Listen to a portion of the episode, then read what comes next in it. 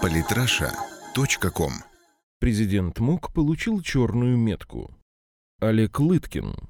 У президента Международного олимпийского комитета Томаса Баха могут возникнуть серьезные проблемы, наподобие тех, с которыми столкнулся уже бывший глава ФИФА Йозеф Блаттер. Руководство МОК получило более чем прозрачный намек, своего рода черную метку. Причем в роли слепого Пью выступил никто иной, как уходящий президент США Барак Обама. Бывший немецкий фехтовальщик, олимпийский чемпион Томас Бах уже вызвал раздражение, скажем так, некоторых группировок, когда его ведомство отказалось отстранять всю сборную России от Олимпиады в Рио. Отстаивать нашу сборную Бах не стал, равно как и карать, просто умыл руки, отдав судьбы наших спортсменов на усмотрение соответствующих федераций. Но и этот поступок президента мог был оценен как проявление строптивости и вызвал раздражение. Помните, как немецкое издание «Бильд» назвало своего соотечественника «пуделем Путина»? Теперь замок взялся один небезызвестный Нобелевский лауреат. Позвольте процитировать этого деятеля. Решения МОК по выбору городов хозяев игр коррумпированы. В этом МОК напоминает ФИФА, поведал миру будущий политический пенсионер. Ничего нового. Не знаешь, к чему придраться, обвини в коррупции. Даже если ничего не найдешь, осадок никуда не денется. Способ верный. Вспомните, как трясли престарелого Блаттера за то, что не он, а его организация доверила право провести чемпионат мира России, а не Англии. Скольких собак навешали на старика, пока тот занимал президентский кабинет, а покинул свой пост Блаттер и весь охотничий азарт борцов за чистоту как-то сошел на нет. Что-то ищут, но поиски больше похожи на добычу радия. Может потому, что с уходом президента ФИФА дальнейшее раскапывание потеряло актуальность, нужно переключиться на не менее строптивого, но молодого преемника Джани Инфантино,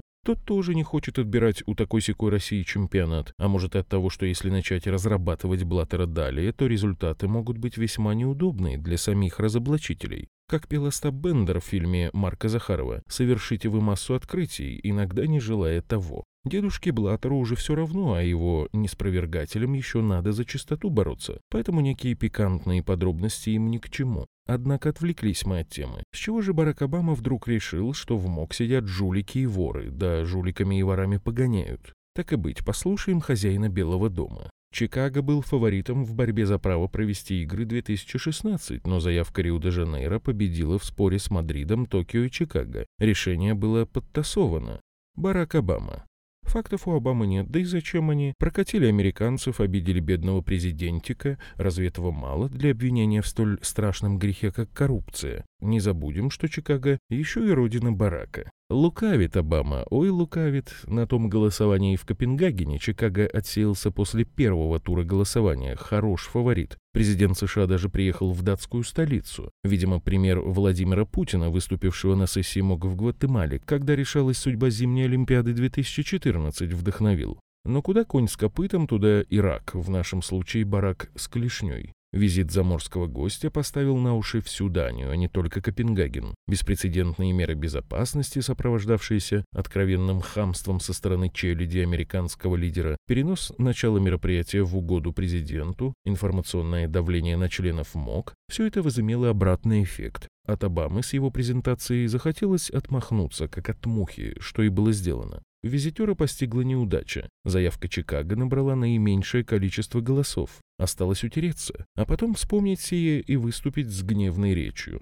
Интересно, а помнит ли Обама, как Атланта получила право провести игры 1996 года? Согласно неким устным договоренностям, эту Олимпиаду должны были принять Афины. Все-таки столетие возрождения олимпийского движения, и было бы логично, что игры прошли там же, где и в 1896.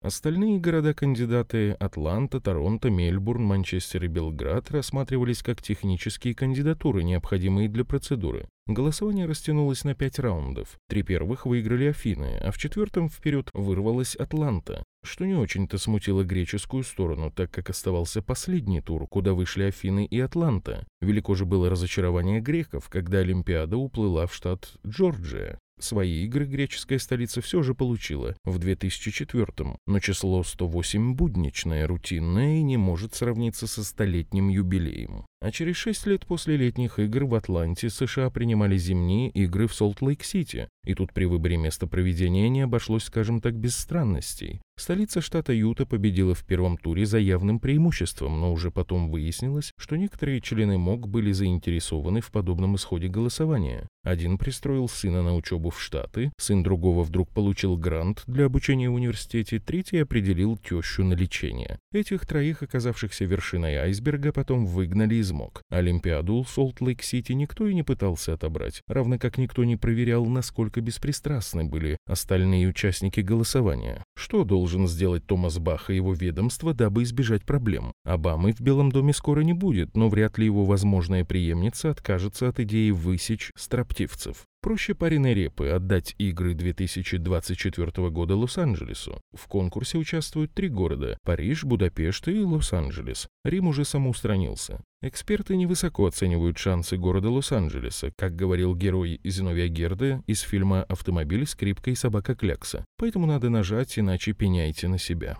Угадайте, какая страна чаще других принимала у себя современные неантичные Олимпиады? США – 8 раз, 4 летних и 4 зимних. Причем 4 из американских Олимпиад приходятся на последние 36 лет. 1980 Лейк Плэссид, 1984 Лос-Анджелес, 1996 Атланта и 2002 Солт Лейк Сити плюс близкое к олимпийскому масштабу спортивное мероприятие чемпионат мира по футболу 1994 года, который, кстати, был получен с нарушением одного фундаментального правила ФИФА. Американцы тогда не проводили общенационального чемпионата, но и этого мало, ибо руководство страны понимает, что Олимпийские игры – это не только спорт, но и политика. И частое проведение игр у себя дома своего рода признак гегемонии в мире, признак однополярности онова. Каждый американский президент считал необходимым условием своего правления либо провести игры, либо добыть для преемника. Джимми Картер провел в Белом доме лишь один срок, но успел провести зимнюю Олимпиаду в Лейк-Плэссиде и заполучить летние игры 1984 года в Лос-Анджелесе, которые, пусть и не без скандала, организовали во времена Рональда Рейгана. При Джордже Буше-старшем США выиграли конкурс на проведение чемпионата мира 1994 года и Олимпиады 96, прошедшие при Билли Клинтоне.